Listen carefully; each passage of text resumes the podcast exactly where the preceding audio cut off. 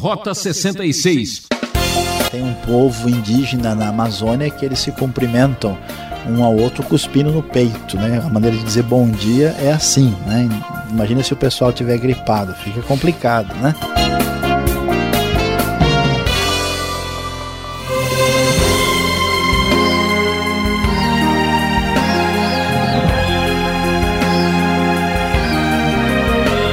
Aceite os nossos cumprimentos. Esse é o Rota 66, um programa que tem que ter muito peito para enfrentar uma série de estudos no livro de Gênesis. Chegamos nos capítulos 23 e 24 e encontramos o velório da dona Sara e o casamento que sara a dor do luto. Tristeza do luto e a alegria do casamento. Esse é o nosso título de hoje. Sepultamento e casamento, dois momentos em que precisamos orar muito. Quem nos conta tudo isso é o professor Luiz Saião. Qual o valor da oração? Aqui é Beltrão, seu companheiro, convidando a ouvir este estudo. Rota 66, vendo hoje os capítulos 23 e 24 do livro de Gênesis. Nós vamos falar hoje sobre a tristeza do luto e a alegria do casamento. Como vimos, o livro de Gênesis, a partir do capítulo 12, está focalizando a promessa de Deus a Abraão, especialmente a promessa que atinge a sua descendência. Abraão, finalmente, teve por filho Isaac. Isaac nasceu quando Abraão já estava com 100 anos de idade e Sara com 90. Deus fez o grande milagre cumprindo a sua promessa. Agora, depois de tudo que foi realizado, ah, nós vamos ver que Sara já está com idade avançada e Abraão também e no capítulo 23, o texto sagrado fala sobre a morte de Sara.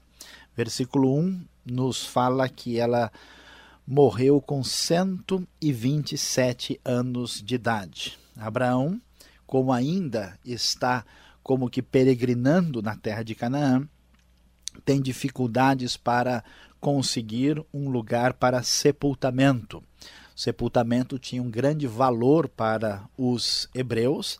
A tradição judaica, por exemplo, diz que se alguém encontrar uma pessoa ah, que faleceu e que não foi sepultada, que está largada pelo caminho, mesmo que seja num sábado, essa pessoa deve ser enterrada.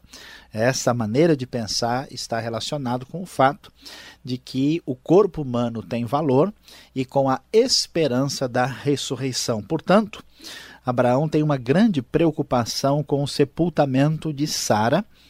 Ah, e o texto nos diz que ele vai conversar com os hititas, ah, conforme a NVI.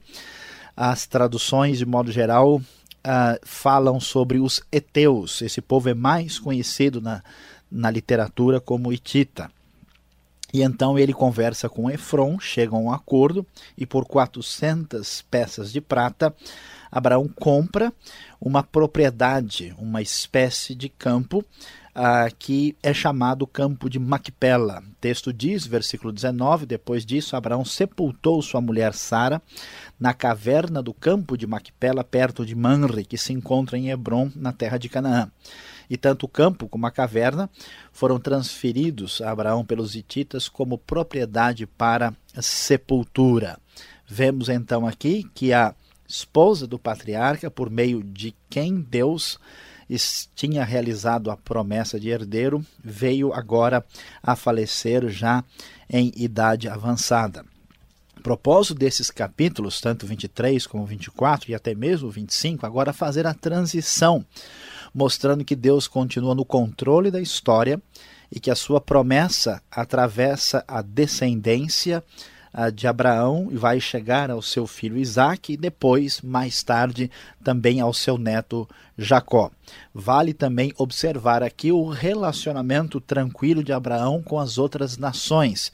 vimos o seu papel ah, diante do conflito com Sodoma, vimos a sua relação com os filisteus e agora também com os hititas, mostrando Abraão no relacionamento com as demais nações, perante quem Deus ah, o colocou como uma bênção para todas elas.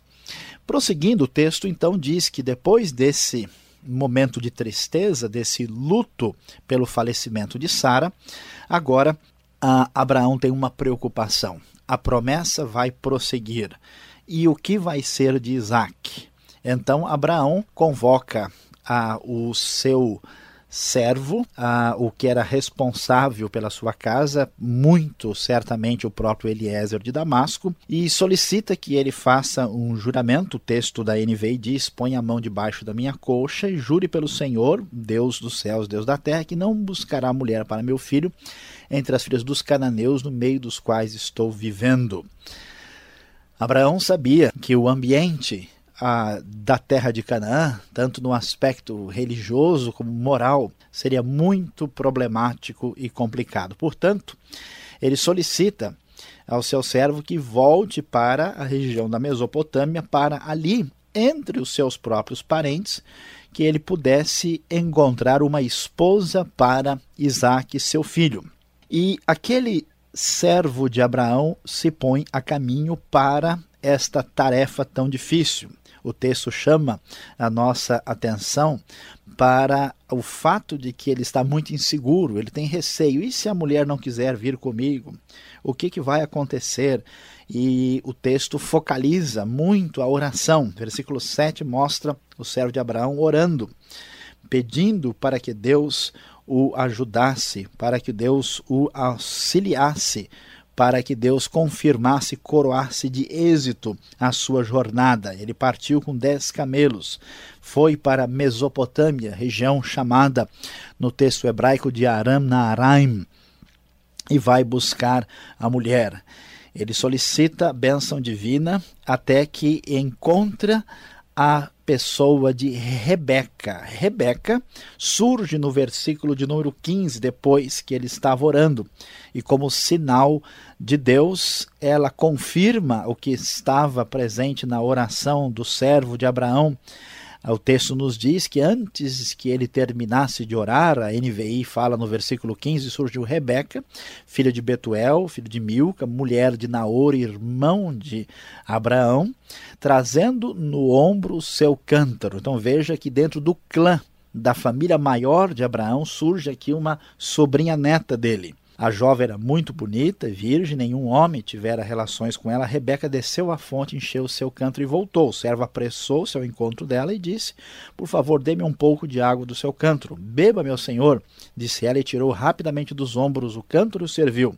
Depois que lhe deu de beber, disse: Tirarei água também para os seus camelos até saciá-los. A jovem mostrou-se ser a resposta da oração do Deus que conduz o destino das nações e também age na vida individual e particular do ser humano. E então, depois deste encontro, o servo de Abraão vai à casa dos parentes do patriarca e conversa com eles e faz uma espécie de acordo conforme os costumes do antigo Oriente Próximo. Rebeca se vê movida pelo coração a seguir aquele homem e ela parte na direção da terra de Canaã para se tornar a esposa de Isaac, filho de Abraão, cumprindo assim o prosseguimento da palavra divina e da promessa de Deus para o seu servo Isaac. Depois de todas as conversas, as negociações, os preparativos, o texto sagrado nos fala ah, que Rebeca é convidada de fato a vir, e então o texto nos diz que despediram-se, pois, de sua irmã Rebeca, de sua ama, do servo de Abraão e dos que o acompanhavam, e abençoaram Rebeca, dizendo-lhe que você cresça, nossa irmã, até ser milhares de milhares, e que a sua descendência conquiste a cidade dos seus inimigos. Então Rebeca e suas servas se aprontaram, montaram seus camelos e partiram com o homem. Assim o servo partiu, levando Rebeca. O texto então vai ter um momento romântico especial, que o momento do encontro dos dois se aproxima e o casamento logo virá. Isaac tinha voltado de Beer Lai Roi, pois habitava no Negueb. Certa tarde saiu ao campo para meditar. Ao erguer os olhos, viu que se aproximavam camelos. Rebeca também ergueu os olhos e viu Isaac. Ela desceu do camelo e perguntou ao servo: Quem é aquele homem que vem pelo campo ao nosso encontro? É meu senhor, respondeu o servo. Então ela se cobriu com o véu. Depois o servo contou a Isaac tudo o que havia feito. E então esse momento romântico do encontro especial, tá certo que é um romantismo, uma moda bem antiga, diferente. Eles acabaram de se conhecer, mas a maneira de ser da cultura era bem diferente. Então Isaac levou Rebeca para a tenda de sua mãe. Acontece aqui o casamento. A sua mãe Sara havia falecido, sai de cena uma mulher importante da história, e agora o texto nos mostra que a próxima mulher importante da história vai surgir, e ela se tornou mulher de Isaac, e ele amou. E assim Isaac, diz o texto, foi consolado após a morte de sua mãe. Deus continuou no controle da história. Sara vem a falecer, um momento de muito luto e tristeza. Rebeca surge dentro do próprio clã da família de Abraão para ser esposa de Isaac, para que através deste casamento que surge com muita festa, alegria e comemoração, Deus mostre a sua soberania no controle da história, fazendo com que a sua promessa prossiga adiante, atravessando a geração de Abraão para finalmente culminar aqui em Jacó, que se tornará a próxima pessoa importante no livro de Gênesis, na história da redenção humana feita pelo próprio Deus.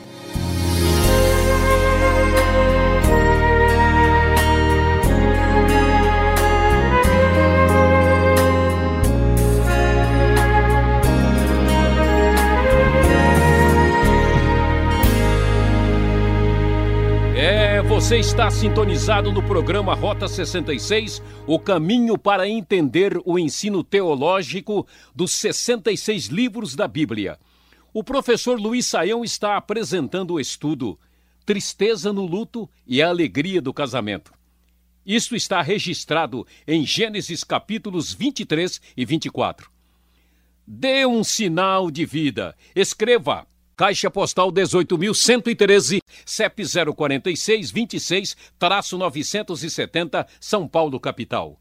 Rota 66 tem a produção e apresentação de Luiz Saião, redação Alberto Veríssimo. E como chefe de cerimônia, eu, Beltrão. Agora, tempo para tirar as dúvidas.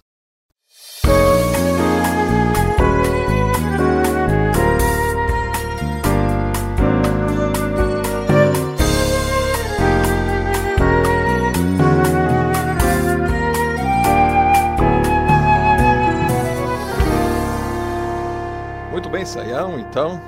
Depois da morte de Sara, meus sentimentos. Mas a vida continua. E eu tenho aqui perguntas sobre Gênesis 23 e 24, especificamente o 24. E eu começo assim: por que buscar uma mulher tão longe? Não é? Alguma é, crítica ao casamento misto? Podemos daí presumir que devemos casar conforme a nossa orientação de cultura, de fé, um negócio mais restrito? Alberto, essa pergunta aí ela é vital. Eu tenho certeza que os nossos ouvintes estão ansiosos para uh, refletir um pouco sobre isso. Todas as sociedades antigas, as culturas, elas sempre tiveram uma preocupação de uma autopreservação. Então, por isso, sempre havia uma espécie de crítica ao casamento com qualquer pessoa que fosse muito diferente. Isso é normal, assim, é um aspecto sociológico comum a todas as culturas. A questão é que nós aqui no século 20 né, 21 estamos muito assim influenciados pelo uh, o conceito de amor romântico dos filmes hollywoodianos e outras coisas mais, então a gente não costuma entender essa outra forma de raciocinar. O problema é, é, é que os antigos sabiam que quando a gente tenta juntar muitas coisas muito diferentes, a tendência é não, não funcionar muito bem, não dá certo. E no aspecto religioso, a Bíblia não está discutindo nada sobre questão racial, sobre questão de outra natureza, não é isso, mas ah, na questão ah, de religião e de fé era complicado porque Uh, era muito difícil, né, como a gente vai ver no caso de Salomão, né, quando você se une a uma pessoa que tem uma fé totalmente contrária à perspectiva de Deus, a, a tendência de conflito e de problemas é muito maior. Uh, então, o que, que a gente vai descobrir? Abraão, né, primeiro segue um conceito da própria família, da sociedade, de casar dentro de um círculo mais próximo, e segundo, ele não quer se envolver de modo nenhum com os cananeus a quem ele conhece muito bem. Ah, portanto, ele prefere né, essa, esse custo de buscar alguém dentro desse contexto ah, para evitar problemas sérios e complicados dentro daquele contexto. De certa forma, não há uma palavra direta, mas veladamente se coloca que a, a mistura religiosa exagerada não é algo para ser considerado aqui no pensamento bíblico. É uma sabedoria que a gente deve até é, levar em consideração para evitar conflitos futuros, né? Sim. Agora, o verso 2 do 24 de Gênesis nos chama atenção. Olha, no meu caso aqui eu fico olhando assim, que juramento estranho era esse? Né? Hoje em dia, para você esbarrar no ombro de uma pessoa, parece que já é falta de respeito, né? Eu explica melhor essa, essa passagem aí, esse juramento aí de pôr a mão por baixo da minha coxa. Não é, não é um, pouco ousado demais para o nosso tempo isso? É, aqui a, a questão é cultural. Né? É, nós sabemos que os povos têm a maneira de se comportar muito distinta. Né? Tem um povo indígena na Amazônia que eles se cumprimentam um ao outro cuspindo no peito. Né? A maneira de dizer bom dia é assim. Né? Imagina se o pessoal tiver gripado, fica complicado. Né?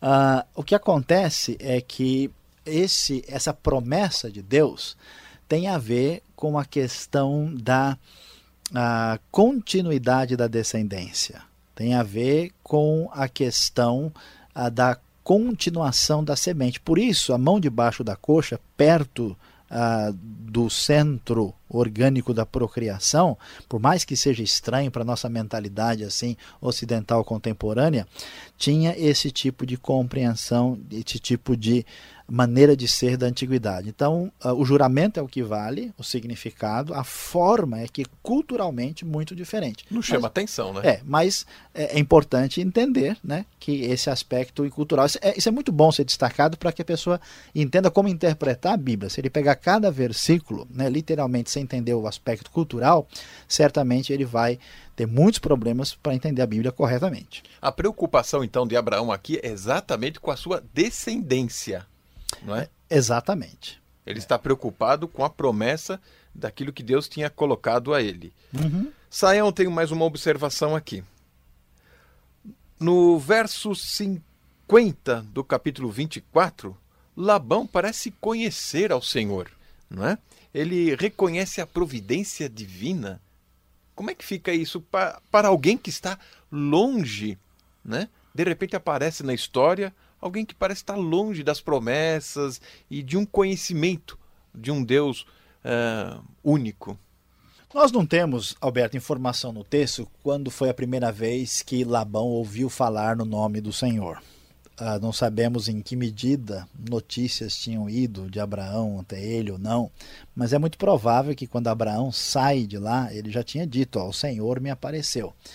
Vamos lembrar que estamos na Mesopotâmia e, e, e esses grupos é, são politeístas, eles acreditam em vários deuses. A impressão que dá, Gênesis 31, quando existe um, uma espécie de acordo entre Labão e Jacó, é que Labão está dizendo o seguinte: olha, vamos fazer um juramento e que o Deus de Abraão e o Deus de Naor, os, do, os dois deuses, nos protejam e nos ajudem aqui na nossa, no nosso acordo. Ah, então esses povos eram politeístas e alguns eram enoteístas, achavam que tinha um Deus um pouco mais forte que os outros e que tinham mais ah, poderio e mais força e mereciam uma atenção maior. Então é muito provável que eh, Labão, a, a, semelhança de uma pessoa hoje que não tem conhecimento sobre Deus, diz: olha, tudo quanto é coisa que puder nos ajudar espiritualmente está valendo. Então ele fala no Senhor, reconhecendo como mais um Deus que tem força e pode ajudar, mas não que ele reconhecesse o Senhor como Deus único e como Deus verdadeiro, conforme nós vamos descobrir nas escrituras propriamente dita. Podemos dizer então que Labão ele rezava para tudo quanto é santo. A ideia é essa. Geralmente né? o contexto popular caminha nessa direção. Né? Vamos buscar quem chegar primeiro e nos ajudar. Exatamente. É bem-vindo. É o famoso para baixo todo santo ajuda, né? Mas vamos seguir em frente aqui, subindo. Pode, podemos comentar e explicar um pouco mais sobre como era o casamento naquela época? Porque fica bonito e romântico. Rebeca chegando naquele camelo todo bonito, né? De repente ela dá um salto e os dois correm por um abraço e, e fim da história, né? Viveram felizes para sempre. Acabou o casamento, não teve tempo de um convite, de uma cerimônia.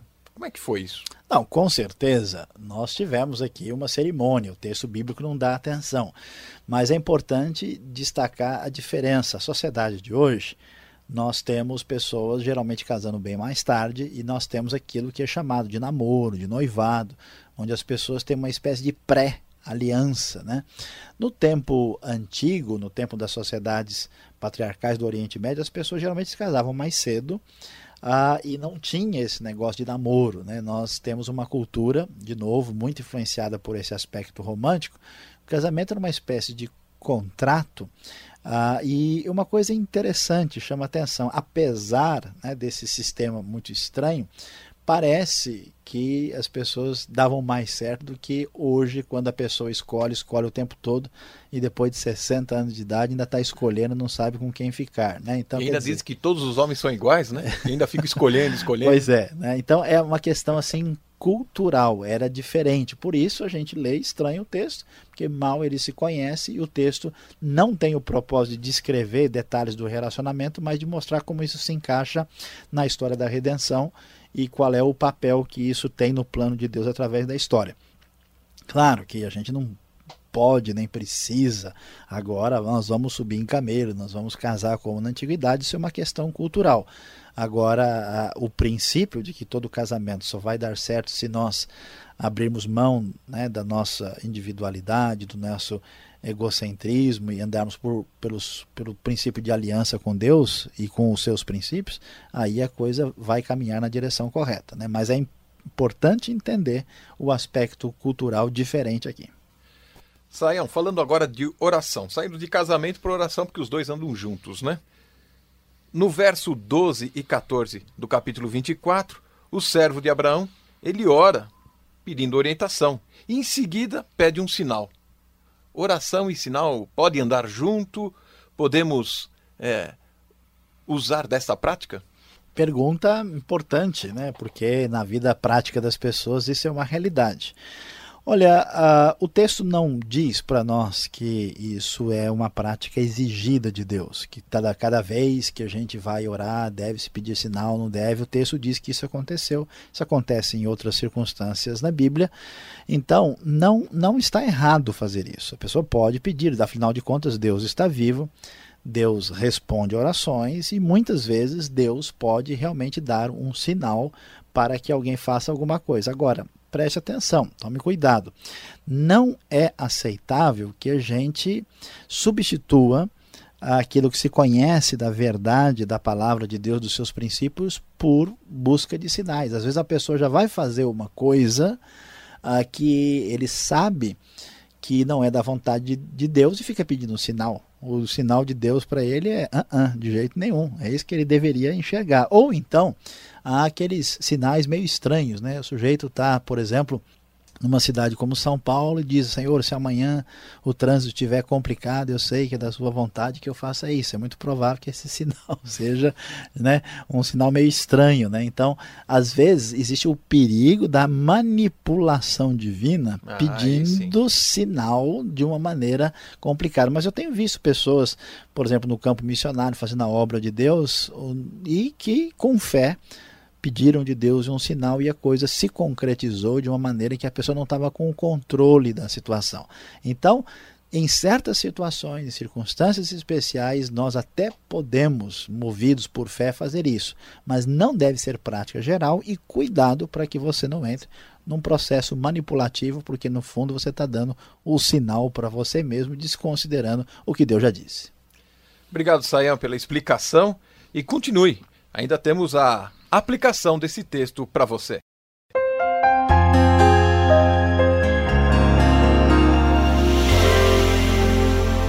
Chegamos ao momento da nossa aplicação aqui no Rota 66 de hoje, capítulo 23 e 24 de Gênesis. E dos vários assuntos abordados nesses dois capítulos, vamos destacar hoje o valor da oração. Muito interessante observar o que acontece com o servo de Abraão, Eliezer de Damasco ele recebe uma missão muito difícil. Ele precisa encontrar a esposa para uh, o filho do seu senhor. Muitas vezes em nossa vida nós estamos seguros de que temos o controle da situação. Então nós achamos que temos o domínio, podemos planejar, calcular. Uh, de repente, nós vamos receber incumbências, vamos ter desafios quando descobrimos que não temos o controle da situação. Eliezer se viu em dificuldade. Quanta coisa está fora do meu controle? Será que eu vou chegar lá são e salvo? Será que eu vou conseguir o contato com a família? E se eu chamar a moça? E se ela não quiser vir, o que vai ser? Quantas incertezas pela frente? Interessante que ele não foge, ele podia, não, essa missão é muito difícil, eu vou desaparecer do mapa. Ele não a parte para alguma outra postura dizer, não, eu sei que eu vou conseguir porque sou homem experiente. Não, a sua atitude diante de tanta intranquilidade e ansiedade é a oração. Ele o tempo todo fala com Deus e agradece a Deus por abençoá-lo naquela missão. Então, em vez de ficar ansioso, apavorado, lembre-se que o Deus de Abraão está vivo, ele controla a história, ele leva adiante os seus propósitos e os seus projetos, ele quer abençoar a sua vida, portanto, dedique mais tempo à oração, volte-se para Deus nos momentos de ansiedade, porque ele também vai abençoar o seu coração.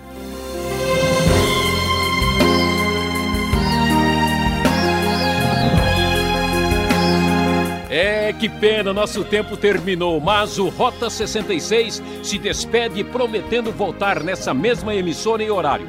Um forte abraço e fiquem na paz do Senhor.